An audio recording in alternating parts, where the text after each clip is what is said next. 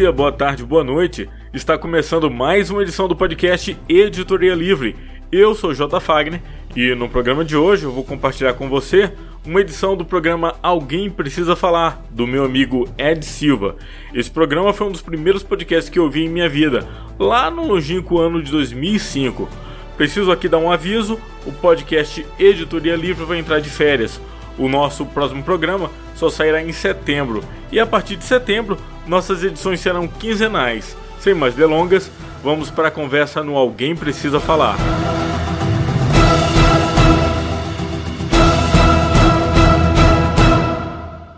Alguém Precisa Falar. Um podcast com opiniões, entrevistas com pessoas não necessariamente celebridades, mas podem nos ensinar algo através de suas experiências e de seus desafios. Afinal, alguém precisa falar. Meu nome é Ed Silva e você está ouvindo Alguém Precisa Falar. José Wagner Alves, jornalista, editor, escritor, desenhista, cartunista, podcaster, professor e devorador de livros. Essas são apenas algumas habilidades e profissões e conhecimento que me vêm à mente nesses 16 anos que eu conheço o Fagner. Para chegar até onde está, não foi fácil. Vindo de uma família pobre, no interior da Bahia, na pequena cidade de Ipiaú, começou a ter gosto pela leitura desde pequeno. Ah, começou muito cedo. É, a minha mãe, a minha mãe era evangélica e aos cinco anos de idade ela já havia me alfabetizado em casa para eu ler trechos da Bíblia. Então a gente ia para a igreja e em frente ao culto às vezes eu lia pequenos versículos e, e coisas assim. E aí para me incentivar ela comprava gibis, Turma da Mônica, Turma Disney, sabe, Tio Patinhas e tal. Eu sempre levava para casa e lia comigo. Então eu comecei lendo ali muito cedo, primeiro com, com a Bíblia é, e depois com histórias em quadrinhos, que era algo mais propício ali para minha idade, e eu comecei a praticar a leitura nesse período assim. Depois, aos poucos, fui passando. Não sei se você se lembra, mas uh, tinha umas revistas de fotonovelas, que eram uma espécie de história em quadrinhos, mas com fotos. Minha mãe tinha algumas dessas também, eu ficava lendo. Depois eu fui passando para pequenos livros, é, coleção Vagalume, é, tive uma fase assim, não me, não me orgulho disso, mas tive uma fase lendo coisas como Paulo Coelho, Augusto Cury, e a gente vai amadurecendo e procurando autores um pouco mais uh, robustos, vamos chamar assim. Com as histórias em quadrinhos, por exemplo, é, até meus 12 anos de idade, eu lia basicamente Turma da Mônica e Turma Disney. Ali, por, por volta dos 12, 13 anos, na escola, tinha turminha, os nerds que liam Capitão América, Homem-Aranha. E, e aí eu come, comecei a ler super-herói também para fazer parte da turma, porque eu não tinha turma nenhuma, eu tinha sido transferido de uma outra escola. E eu queria fazer parte do grupo, ninguém me aceitava, nem os nerds. Aí eu comecei a ler quadrinhos para fazer parte daquele grupo ali. A escola incentivava a leitura de, do, da coleção Vagalume. lembro quinta, sexta série, a gente tinha que ler. lembro dos livros ainda. Na quinta série eu li O Menino e o Jeg, que é um, um livro da, da coleção Vagalume muito interessante, sobre um garoto que ganha de presente de aniversário um jeguinho é, recém-nascido. E aí, com o passar do tempo, ele tem que ir para a cidade grande para estudar, porque lá na fazenda que ele mora não tem escola depois de uma certa série e ele fica com medo porque alguém coloca na cabeça dele que vão vender o jeguinho dele para fazer carne de charque, sabe? É um livro bem legal. Depois li também o, o, A Ilha Perdida, também da coleção Vagalume. E por aí foi. Agora, curiosamente, autores como Machado de Assis, é, é, eu não me lembro bem se a escola pediu para ler, mas eu lembro de ter descoberto sozinho, lá em casa, um exemplar e eu já tinha 16 anos na época, é, e eu comecei a ler por curiosidade e li o primeiro capítulo, porque eu, você deve conhecer o Machado, ele tem capítulos muito curtinhos, né? Sim. Li o primeiro capítulo por curiosidade, achei engraçado, e li o segundo, e era curtinho, eu li o terceiro. E aí nisso eu fui, fui, fui, quando eu vi eu tinha terminado o livro. Então, assim, autores como Machado de Assis, Luiz Fernando Veríssimo, Rubem Alves, por sorte eu descobri sozinho, sem influência da escola. Eu digo por sorte porque talvez se eu tivesse sido influenciado pela escola, talvez a, a ideia de que aquilo como uma obrigação não ficasse bem na minha cabeça, eu, eu criasse uma certa aversão àquilo, sabe? Algo que me impressiona no Wagner é a capacidade de memorização de livros e autores que ele já leu. Com facilidade, ele consegue citar frases e trechos de livros de Karl Marx, Hegel, por exemplo. Eu quis entender que método ele usou para memorizar tantos livros que ele já leu. Então, tem, tem algumas ferramentas para isso. Eu faço meus próprios caderninhos. Então, eu, eu costuro meus cadernos, eu compro papel, faço a dobra, costuro e tal. E à medida que eu vou lendo, eu vou anotando aquilo que eu acho importante. É, o, livro é dividido em quanto, quantos capítulos? Qual é a, voz narrativa? É, o, narrador está na primeira pessoa, o narrador está na terceira pessoa, narrador, entende? Então, vou anotando essas coisas. Então, trechos importantes. Ah, no capítulo 2, ele comentou sobre tal coisa, e aí eu grifo aquilo, e, e muitas vezes eu copio a mão, porque aquilo facilita a memorização. Então, depois, quando eu quero. Eu, eu, normalmente eu faço essas anotações porque caso eu precise citar, eu tenho anotado, mas quando eu quero citar, eu já memorizei porque eu anotei. Então já. eu não preciso mais do caderno. Você criou também fanzines você, na, na, na época de adolescente? Você gostava disso? Isso é curioso, porque na minha cidade, eu sou de uma cidadezinha do interior da Bahia, a cidade hoje está com 42 mil habitantes, então você imagina, cidade bem pequena. Na época tinha uma gráfica, hoje eu acho que não é muito diferente, tem uma gráfica só.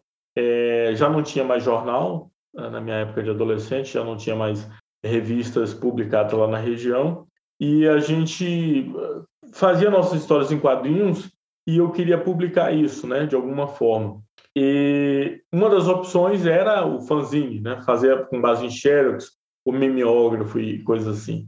Mas é curioso porque chegou numa fase, eu, eu falei que eu, eu comecei a ler quadrinhos de super-herói por causa da turma, mas depois de um certo tempo, quadrinho de super-herói para mim já não interessava mais, eu já estava em outros tipos de leitura, né?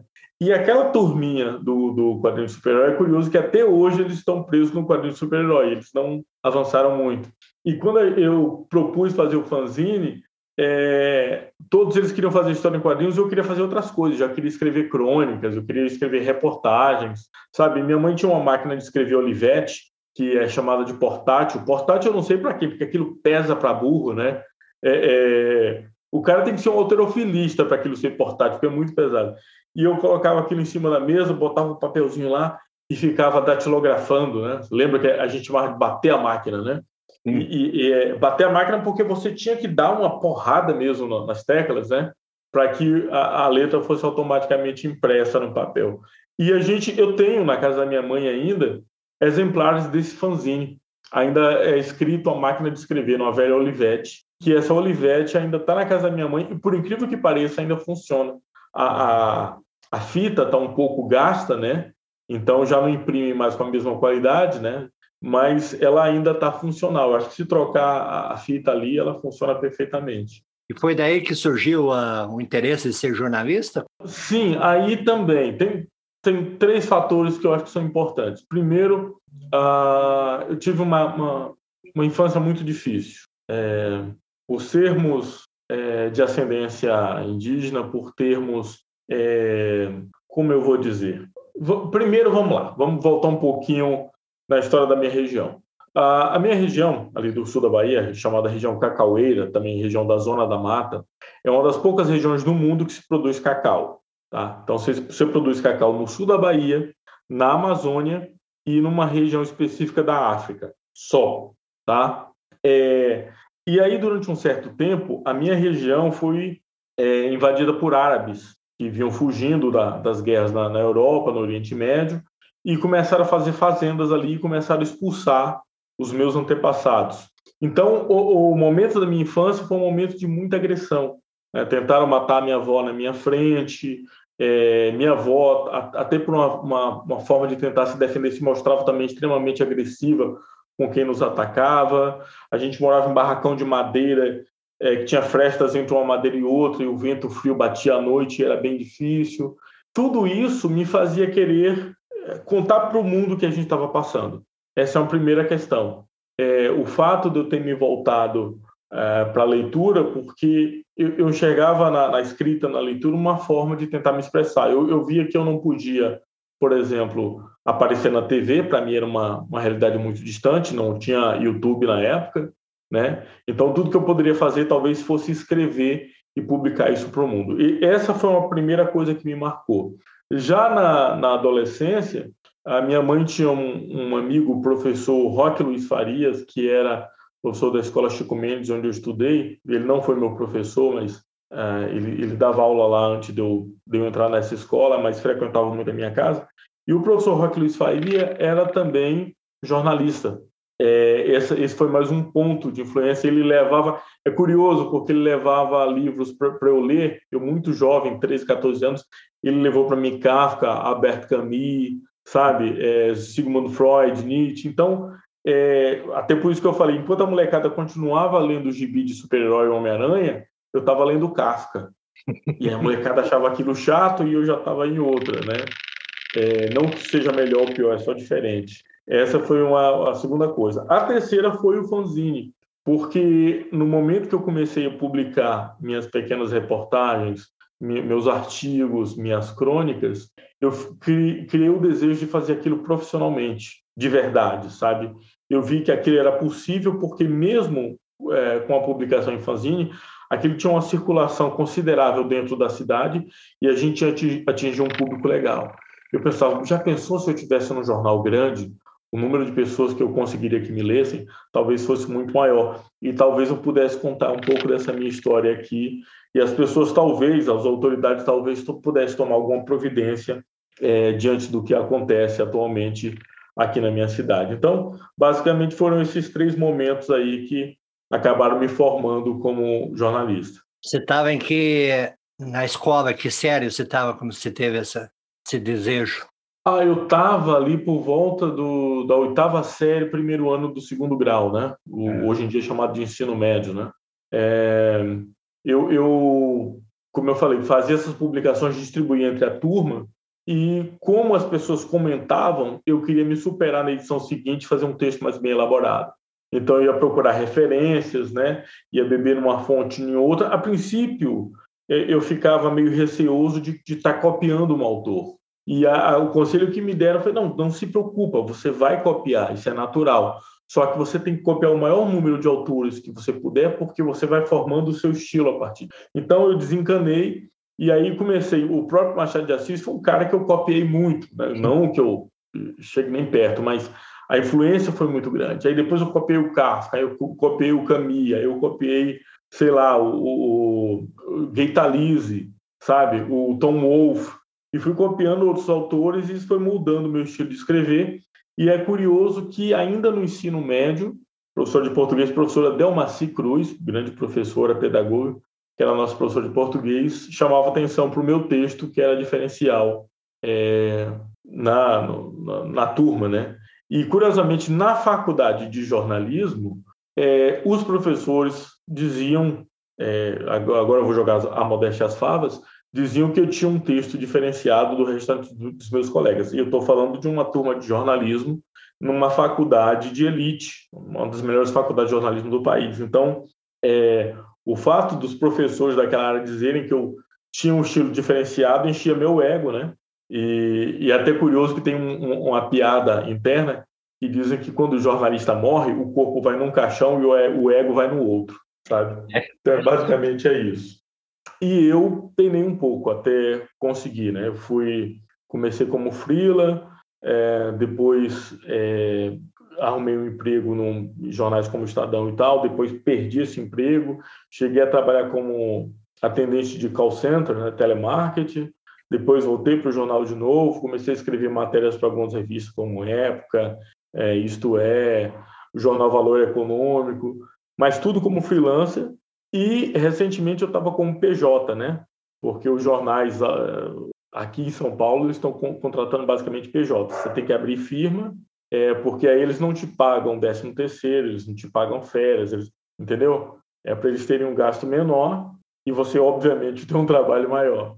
E mesmo assim, ultimamente tem sido bem difícil, porque você conseguir emplacar uma matéria hoje em dia no Estadão ou na Folha, é quase impossível. Quais os desafios que você teve durante, enquanto você estava estudando o jornalismo? Ah, os desafios eram grandes, porque sempre havia uma comparação é, com os colegas. A comparação é inevitável. Então, assim, enquanto eu tinha um texto bom, sabia ilustrar e fotografava bem, mas eu tinha um colega, por exemplo, que no final de semana ele pegava um avião, ia para a África do Sul e trazia na segunda-feira uma reportagem da África do Sul, porque ele foi lá, em loco, fotografar, entrevistar as pessoas, era fluente em inglês, não sei o quê, e eu não tinha recurso para fazer isso. Muitas vezes, para ir na cidade vizinha, porque estando em Santos, pagando aluguel, alimentação, entende? É, era muito pesado. O custo de vida em cidade grande no Brasil é muito pesado, principalmente em relação ao que a gente ganha.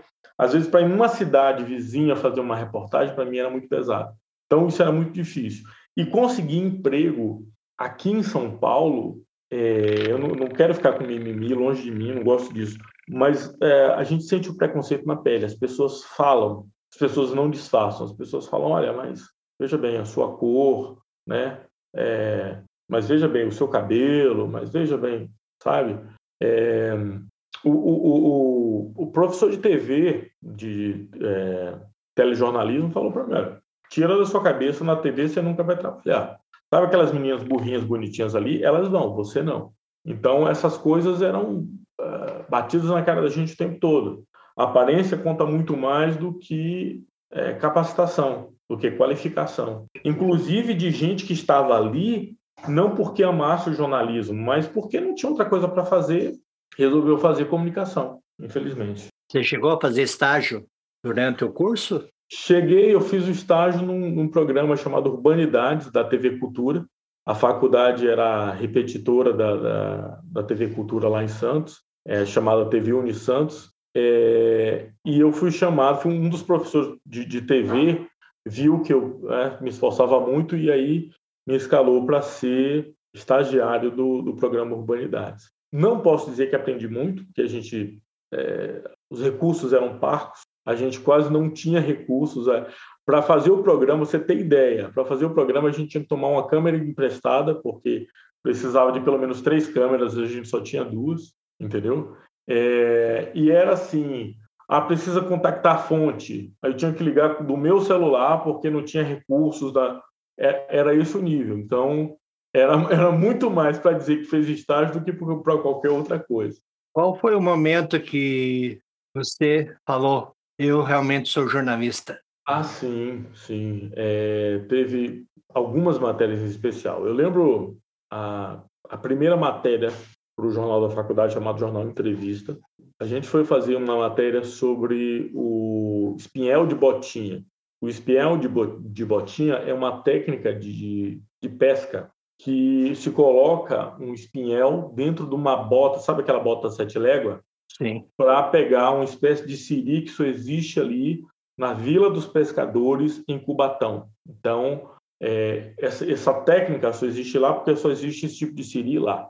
Nós fomos fazer essa matéria lá. Mas o que é que acontece? A Vila dos Pescadores é controlada por traficantes. E eu lembro que fomos uma equipe, foi o Jonathan, que está no, no editoria com a gente. Eu não lembro se o Márcio estava, acho que o Márcio estava também. E eu fomos lá e eu estava de fotógrafo nessa, nessa reportagem. Eu fui com uma a máquina fotográfica, né, com a teleobjetiva e tal, estava na mão.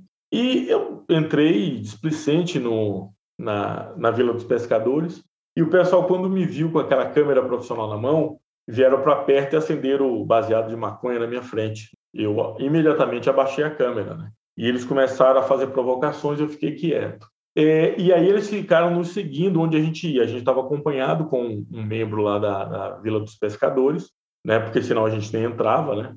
É, e eles marcando a gente, querendo saber o que, é que a gente estava fazendo reportagem. Não, vocês são jornalistas? E eu, não, não, a gente é só estudante. E essa câmera aí? Não, a gente está fazendo um trabalho para a faculdade, sabe? Morrendo de medo. E eu lembro claramente, quando eu terminei de tirar as fotos, eu tirei o cartão de memória da câmera e escondi na meia, né?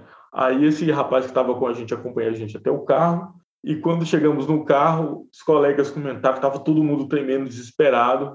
E aí eu falei, olha, mas a, a, as fotos estavam garantidas que eu escondi o, o, cartão de memória na meia. Aí meu colega falou assim, mas jornalista é muito mesmo. A gente correndo risco de vida, ele preocupado com as fotos. É. Então, naquele momento, eu senti que eu estava, de fato, fazendo já o trabalho jornalístico mesmo na faculdade. E aí, depois, eu peguei algumas reportagens é, importantes para fazer, como é, a divulgação de duas facções criminosas que existem na minha região, chamado Raio A e Raio B. É, e eu fui o primeiro a fazer uma reportagem realmente sobre isso, contando toda a trajetória e assim um percurso de cinco anos de formação e quem eram os principais líderes e tal. Mas alguém precisa fazer, né? Como diria você, alguém precisa falar. E eu fui fazer a, a reportagem.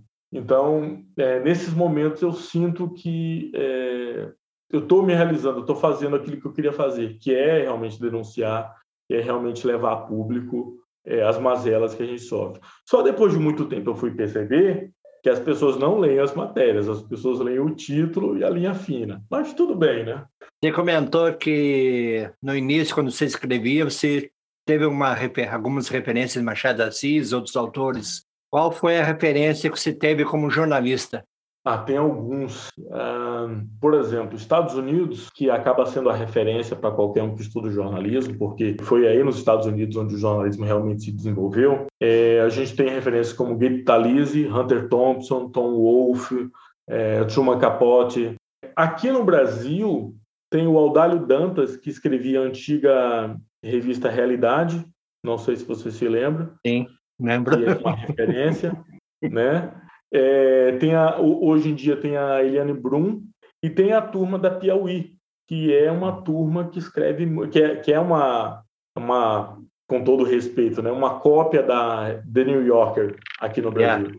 Mas teve algum jornalista brasileiro, tanto na TV ou no próprio jornal, então, na TV eu não tenho muitas referências, mas jornal escrito Audálio Dantas. O texto do Audálio Dantas era algo que é, mexia comigo profundamente. E eu tenho referências que não vêm só do jornalismo. No meu texto, é, mesmo quando eu, eu escrevo texto jornalístico, ele tem algumas referências que você percebe um, um quê de crônica ali, você percebe um quê de poesia, de outras coisas. Então, assim, o Audálio Dantas, para mim, como jornalista, é excepcional. Mas, por exemplo, na crônica, tem o Rubem Alves. Eu, eu caramba, eu, escre... eu, eu lia uma crônica do Rubem Alves e dizia, meu Deus, eu queria ter escrito isso, sabe? Eu queria escrever como esse cara. e aí eu tento, claro, eu não, não chego nem perto, mas eu tento passar aquilo para o meu texto. Porque ele escreve aquilo numa fluidez que você pega um texto grande dele e você acaba o texto num tapa só e você não percebe. Né?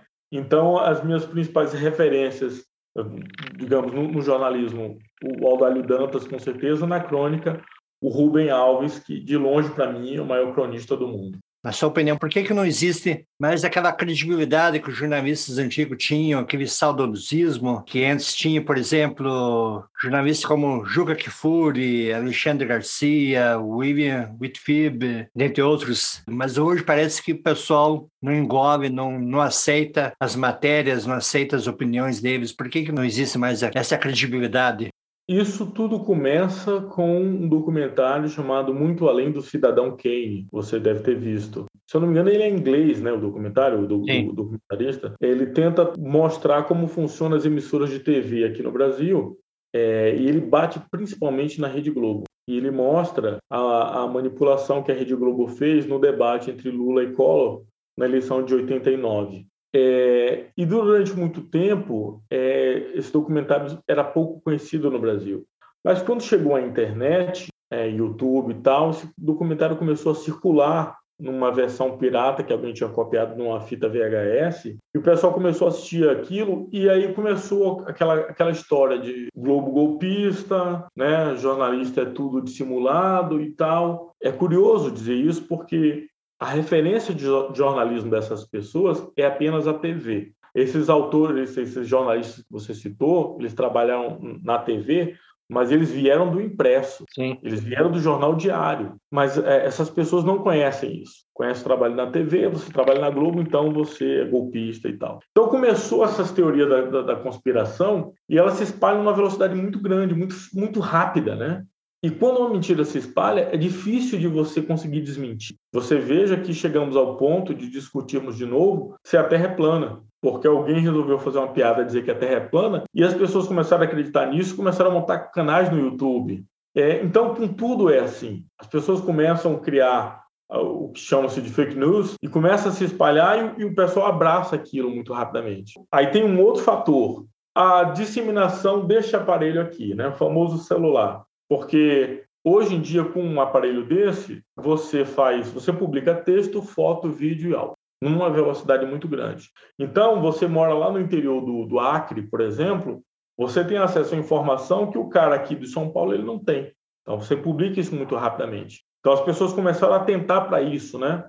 Para o jornalismo cidadão. E a ideia é até muito boa. Só que, partindo disso, a, a procura de cliques, de, de, de views, as pessoas começaram também a publicar não só as matérias, divulgar aquilo que era fato real, mas criar mentiras em cima disso. E os vídeos começaram a se espalhar pelo WhatsApp, pelo Telegram, pelo Facebook, pelo Twitter, pelo sabe Deus pelo quê.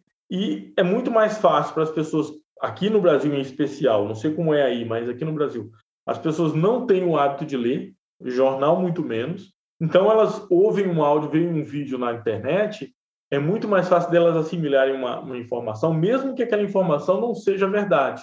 Então você tem um, um artigo, sei lá, que saiu na Folha, que o cara levou dois, três meses pesquisando para escrever aquela matéria, e você tem um vídeo de um youtuber qualquer. Esse vídeo vai ter uma repercussão muito maior do que a matéria na Folha. Infinitamente maior. E as pessoas, de modo geral, vão acreditar muito mais num vídeo do youtuber. Porque, infelizmente, não temos um, uma, uma educação para entender a diferença entre informação válida e informação sem valor. Eu vejo por mim, quando eu escrevo uma coluna ou quando escrevo algum texto, e provavelmente qualquer jornalista, quando escreve uma coluna, um texto, eles levam algum tempo, meditam, corrigem, mandam para o editor, Sim. tal, tal, Sim. e vai para o jornal, vai para a revista.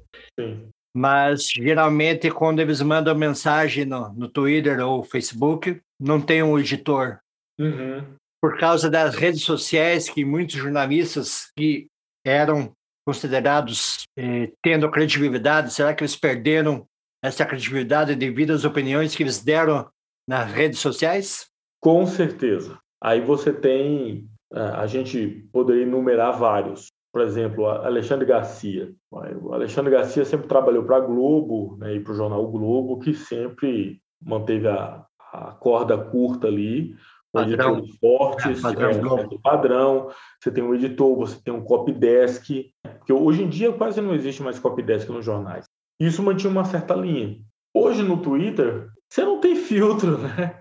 Você não tem filtro. Você teve raiva ali, você bota aquilo para fora na hora e aí a máscara cai, né? A máscara cai e de novo é muito mais fácil é, o, o, o, cidadão comum, o cidadão médio consumir informação que está no Twitter ou no Facebook, ou sei lá onde, do que na Folha, no Estadão, no, no jornal o Globo, certo? Então, é, é, digamos, pegando o exemplo que eu dei do Alexandre Garcia, ele vai ser muito mais visado pelo Twitter que ele publicou do que pela matéria que ele escreveu. Invariavelmente, a turma, porque tem uma militância em cima que fica procurando com quem implicar também, vai perceber a falha e vai cair em cima de paulada. Isso é meio que natural. É, é, hoje em dia, foi o que você falou, poxa, você levava, digamos, escrever uma crônica, você leva dias pensando, aí escreve, revisa, reescreve, manda para o editor, copy desk, vai para diagramação. Até ser publicado leva no mínimo uma semana. Quer dizer, você tem todo um processo. Hoje em dia, digamos, para quem tem blog, por exemplo, o cara rapidamente joga aquilo lá e já foi. No Twitter, eu acho muito pior, porque você tem ali uma, duas frases no máximo para você exprimir o que é que você quer dizer. E aí, sem um editor, filho. é. Você acha que os jornalistas, os, os, jornalistas que falecidos já, como Joir Betten, o Ricardo Bouchard, é, Paulo Francis, você acha que eles teriam a mesma credibilidade que eles tinham no passado, teriam hoje, acho usando as redes sociais? Acho que não, acho que não. Esse pessoal era da velha guarda, tinha uma outra formação, eram eram jornalistas extremamente instruídos, eram pessoas que liam muito, que tinham uma base teórica muito grande e que tinha, acima de tudo, uma vivência muito grande. O Ricardo Bochá, por exemplo, era um baita de um jornalista, não só com, com a prática diária, mas com conhecimento teórico muito profundo. Era uma outra formação e, e eu fico, não sei, eu posso estar errado, mas eu fico com dificuldade de tentar imaginar, por exemplo, Jeremy Betting tentando é, adaptar o seu pensamento para um Twitter. É, ah, não, vou resumir a matéria aqui em um tweet. Eu acho meio complicado, sabe? O, o, o Paulo Francis, que era polêmico pra caramba, mas que provocava e fazia refletir, né? Eu fico imaginando, se ele tentasse fazer um tweet, ele seria como chamam hoje, cancelado imediatamente. Porque aquela provocação que, na verdade, era para fazer você refletir, seria muito mal vista hoje em dia. Então, esse termo cancelado, que é normal já no nosso vocabulário, usando esses jornalistas citados, que leva o pessoal a cancelar esses jornalistas consagrados? Eu acho que o teclado do computador ele dá uma sensação de poder muito grande, porque você fica escondido atrás do teclado. Então é muito fácil apontar o dedo, é muito fácil criticar, é muito fácil copiar uma frase de efeito, porque você tem sites especializados em colocar frases de efeitos de pensadores. Então faça uma busca lá, frase de efeitos de frase do, do Nietzsche sobre não sei o que.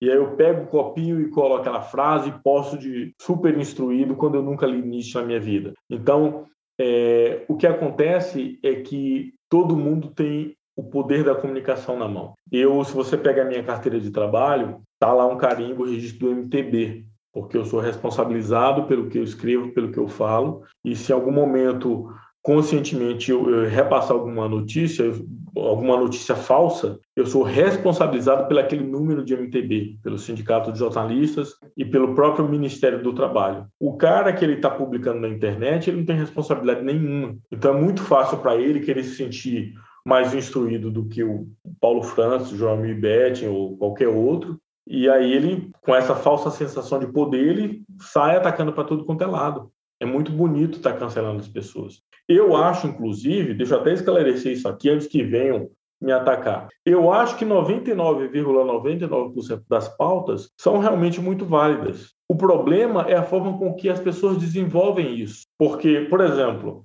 a causa do, do, do, do feminismo, por exemplo, tem que acabar com o machismo mesmo. Tem que acabar com a exploração da mulher mesmo, tem que ter salários iguais mesmo. Tudo isso eu concordo, não, não tem como discordar. O problema é que algumas mulheres do, desse movimento, não todas, mas duas ou três ali que acabam estragando tudo, vêm com um discurso extremamente agressivo e às vezes você está ali do lado dela e tal, mas pelo fato de você ter nascido homem, parece que você é encarnação do mal. E aí, qualquer coisa que você diga não tem o menor valor. E aí, você está querendo ajudar, você está querendo se unir, você está querendo fazer parte daquilo, mas assim, você é excluído radicalmente. Não é só no movimento é, feminista, isso acontece em vários outros movimentos. Existe uma militância muito radical, as pessoas estão indo muito para os extremos, e o extremo eu acho que é o mais prejudicial porque a gente deixa de ter o equilíbrio, a gente deixa de dialogar com o outro e a gente deixa de perceber que o outro também é um ser humano. Aí quando eu começo a criticar você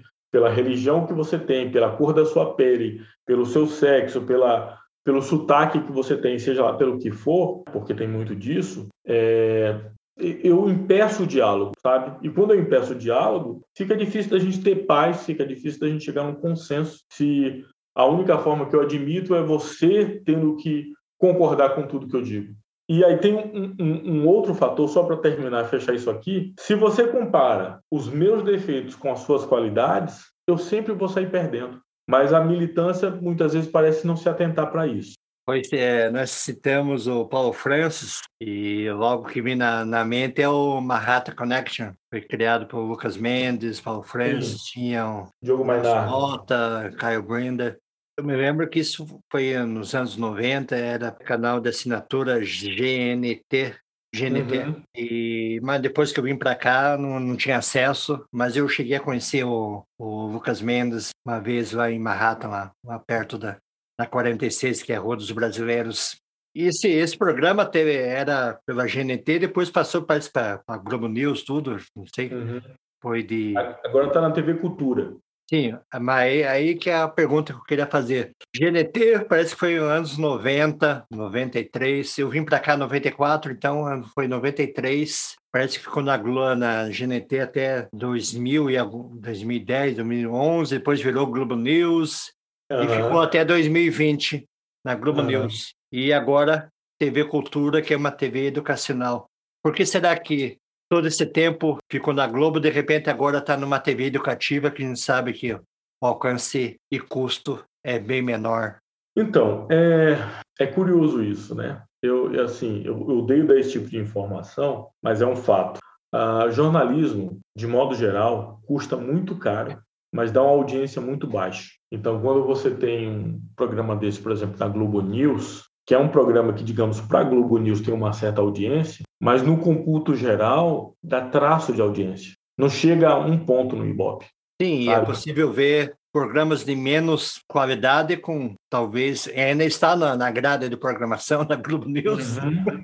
Sim, exatamente por ser um programa mais elitizado e tudo, dava traço de audiência. Então eles mantiveram aquilo durante muito tempo, mas chega numa hora que você não tem mais patrocinador, você não tem mais como manter o programa no ar. A Globo, em especial, está fazendo muitos cortes, você deve ter ficado sabendo, né?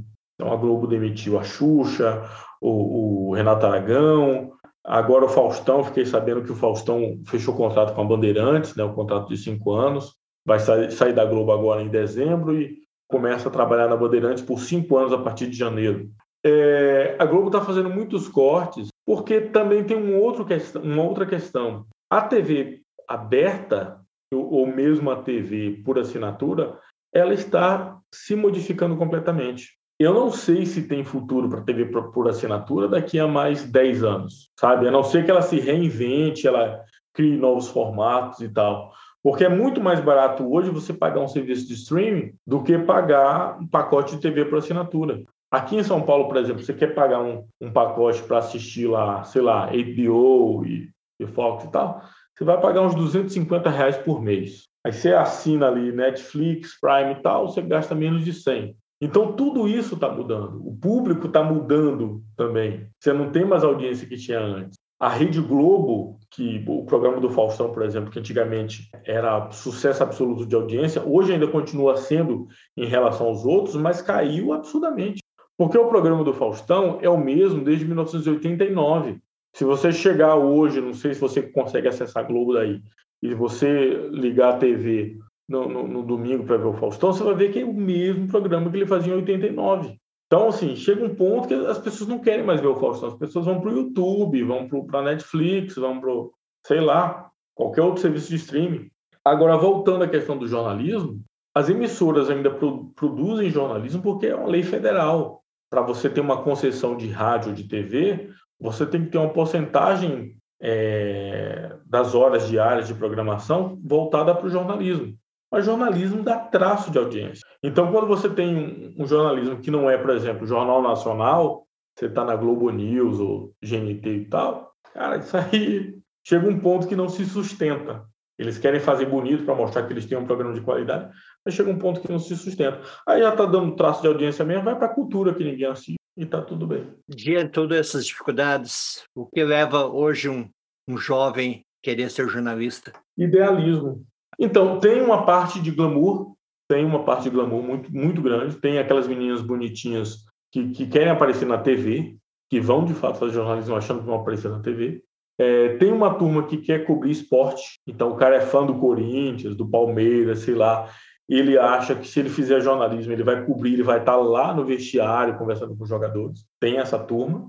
E tem a porcentagem de caras que querem fazer a diferença. Coitados, mal sabem que não, não conseguirão. Eu não sei se você ficou sabendo, a revista Época vai fechar. Ficou sabendo disso? Não. A revista Época vai fechar, vai ficar só no digital. Eu acho que essa edição dessa semana é a última ou penúltima, não sei. Vai fechar e acabou. Quer dizer, menos um posto de trabalho. O JB fechou, o Jornal da Tarde fechou, é, o Estadão reduziu o número de, de jornalistas, a, a Folha reduziu. Hoje você não tem mais um copy desk, Hoje você não tem mais um, é, um redator, que é o cara que ajudava realmente a escrever o texto. Hoje você não tem mais um monte de coisas. Você chega numa redação como da Piauí, você tem lá quatro ou cinco jornalistas para tocar a revista toda. Eu lembro quando eu tive na, na redação da Caros, Amigos, é Caros Amigos, então, o editor na época era o Araí, Araí Nabuco. Tinha quatro jornalistas na redação da revista. Quatro.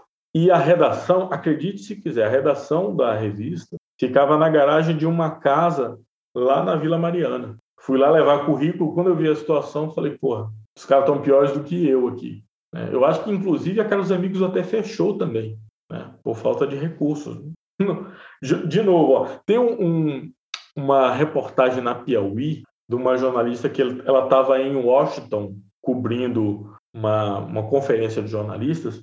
O nome dessa reportagem é Caro, Trabalhoso e Chato. É a respeito do jornalismo. Caro, trabalhoso e chato. As pessoas não querem saber de jornalismo. O jornalismo custa muito dinheiro para fazer, dá muito trabalho e as pessoas não estão interessadas. O pior, eu acho que nunca na história da humanidade nós precisamos tanto de informações fidedignas, confiáveis, quanto precisamos agora.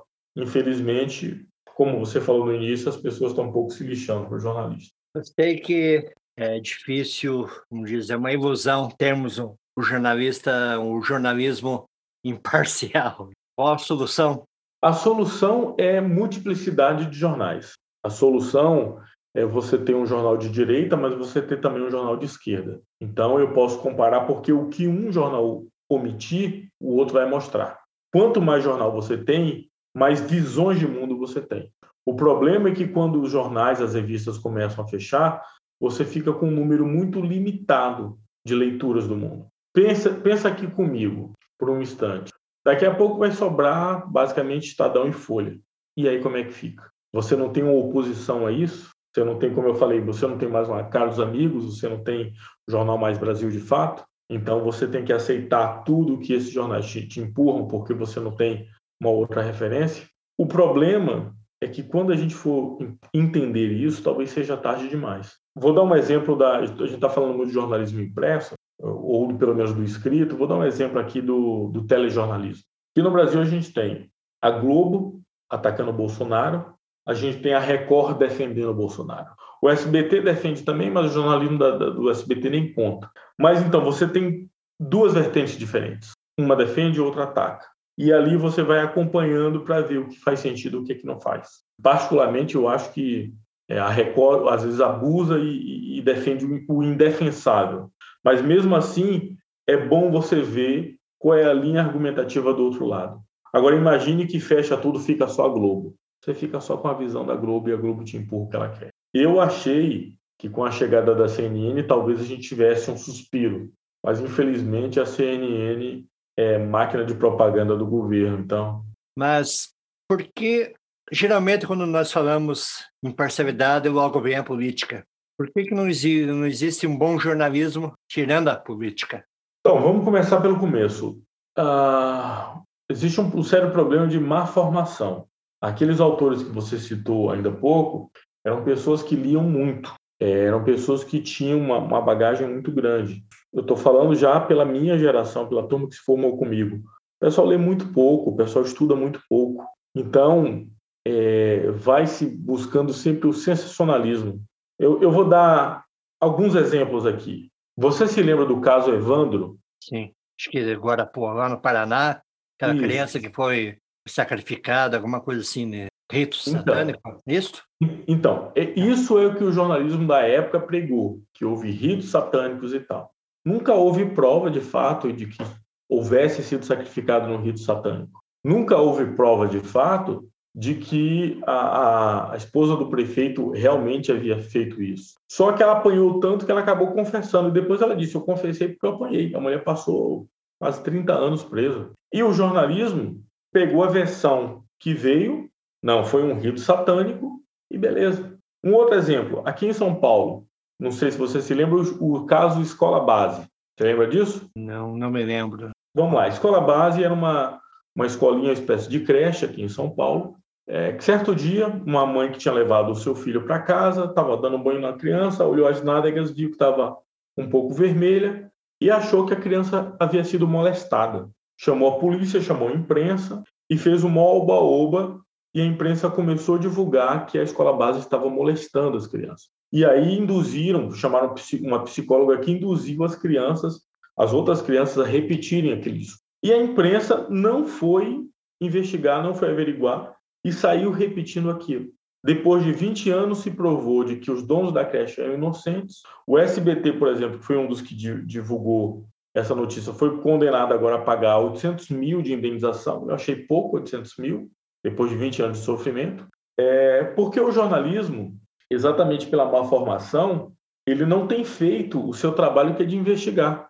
Ele está pegando a versão oficial, a polícia vem e diz, foi isso. O cara não vai investigar, o cara pega a versão da polícia, às vezes o boletim de ocorrência, e transmite aquilo como sendo verdade absoluta. E muitas vezes não houve o outro lado. Esses dois casos que você citou aconteceu há 20 anos ou mais anos atrás. Hum, mas isso continua acontecendo. Se aconteceu há 20 anos, 30 anos atrás, hoje sabemos que está pior. O que, que pode se dizer, então, que temos de jornalismo? Se há 20 anos não foi feito um jornalismo, o que, que hoje é, então? Então, hoje você tem alguns oásis aqui no Brasil. É, Estadão e Folha de vez em quando dão as vaciladas, mas ainda são jornais que seguram as pontas. São jornais que ainda têm um mínimo de credibilidade, mas dão umas vaciladas feias de vez em quando. Uh, você tem revistas como a Piauí, que está se mantendo firme ali e que tem feito um trabalho bem, muito bem é, estruturado até agora. Você tem um pouco da, da, imprensa independente, você tem, por exemplo, a Agência Pública de Notícias, que eu já citei, da Natália Viana. Você tem o Nexo, são também agências independentes. E você tem uma, por incrível que pareça, você tem uma turma que está fazendo podcast, também com trabalho independente de jornalismo, que é um, uma coisa legal que está investigando. Por exemplo, eu, eu, citei o caso Evandro. O Ivan Mizanzuki, que é jornalista, fez uma série de 36 episódios de um podcast sobre o caso Evandro. E assim, é tão bem feita, ele foi procurar ler todos os autos, entrevistar todas as pessoas, procurar todas as testemunhas foi tão bem feito que a Rede Globo comprou um direito, preparou uma série e na, na próxima quinta-feira será lançada uma série, quinta-feira, dia 13, né? É, será lançada uma, uma série baseada nesse podcast que chama-se também O Caso Evandro. Então, assim, tem uma turma que está fazendo jornalismo independente que está fazendo um trabalho legal. Por que, que poucos se interessam? Por que, que não existe mais aquele, aquele jornalista de caneta e uma, uma cadernetinha? Então, porque a realidade do Brasil é cruel. Eu, eu vou dar um exemplo de um colega meu. Ele trabalhava lá em Santos, no jornal chamado A Tribuna de Santos. Ele fez uma série de reportagens sobre os assassinatos que estavam ocorrendo lá e descobriu que a polícia militar estava fazendo esses assassinatos ao longo da cidade. Conseguiu as provas, publicou uma série de, acho que oito matérias, e ele chegou a ganhar o, o prêmio ESSO de jornalismo. Baita de um jornalista, o cara fazia um trabalho incrível. Mas ele estava ganhando, qual é o piso salarial de São Paulo? R$ 2.600. R$ 2.600, digamos que ele pague muito barato no aluguel, ele vai pagar por volta de R$ 1.500 de aluguel. Digamos que ele pague muito barato. Você tem aí alimentação, água, luz, internet, transporte. Mal dá para viver R$ 2.600. O que é que aconteceu? Ele prestou concurso para assessor de imprensa lá em Brasília. Olha que, que, ironia. E ele passou. E o salário para assessor de imprensa lá em Brasília, se eu não me engano, era de 6 mil reais. O que é que ele fez? Largou o emprego no jornal e está em Brasília trabalhando como assessor de imprensa. Então, assim, o que acontece é que os caras que são bons se veem impressionados de tal forma até começam a fazer um trabalho legal, mas se veem impressionados de tal forma que são obrigados a desistir, porque eles precisam sobreviver. E aí você tem muita gente menos capacitada que está em postos de destaque, porque conhece as pessoas certas. Então, consequentemente, o cara que é bom mesmo, que corre atrás, que ele vai, ele monta um podcast, ele faz algumas edições, ele monta um blog, sabe, um canal no YouTube, ele começa fazendo, o trabalho tá bacana, e aí um ano o cara para, fala, ah, mas Parou porque parou. Parou porque ele precisa sobreviver e ele não estava conseguindo dali o retorno que ele queria. Se ele deixar de fazer jornalismo, ele ligar a câmera, falar cinco minutos de besteira, contar umas duas piadas, falar uns dois palavrões, ele vai ter muito mais retorno do que ele fazer o jornalismo sério. Você tem gente contando piada no YouTube aqui no Brasil, não, veja bem, não, tô, não é inveja, cada um, cada um. Mas tem gente que está comprando jatinho, sabe? Que está milionário, que não sei o quê. Tem um monte de jornalista fazendo um trabalho sério, bacana, que não consegue dar prosseguimento. E que muitas vezes é obrigado a trabalhar com outras coisas. Tem um colega meu, não vou citar nomes até porque é constrangedor, é, o cara trabalhava, no, já trabalhou no Estado, na Folha, no Valor Econômico, na revista Isto É, estava recentemente sendo sustentado pela esposa, que é professora, porque tinha perdido o emprego o, o editor da, da Isto É falou para ele: procura seus direitos que a gente não tem como te pagar. E aí ele está agora, se eu não me engano, no BuzzFeed aqui, na versão do Brasil. É isso. Aí você fala assim, poxa, mas o, cara estava no valor econômico, agora está no BuzzFeed, ele precisa so sobreviver, então. Ou seja, para um jovem hoje é melhor investir numa faculdade de jornalismo ou investir no YouTube?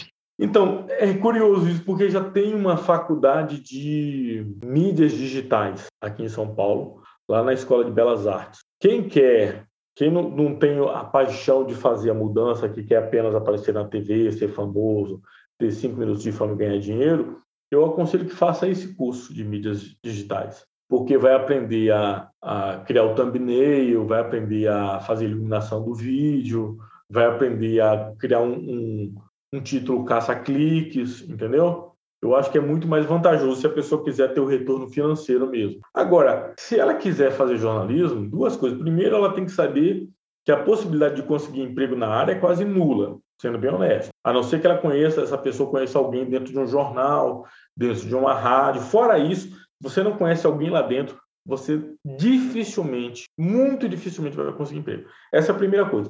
A segunda é, caso você consiga emprego, a possibilidade de que você tenha um salário de fome também é muito grande. Então é melhor pensar duas vezes a respeito disso. Você ouviu? Alguém precisa falar com o convidado José Fagner Alves. Quem quiser ver o trabalho de Fagner, basta acessar o site editorialivre.com.br. Lá você encontrará textos, reportagens e podcasts. Meu nome é Silva, obrigado pela companhia e até o próximo episódio do Alguém Precisa Falar.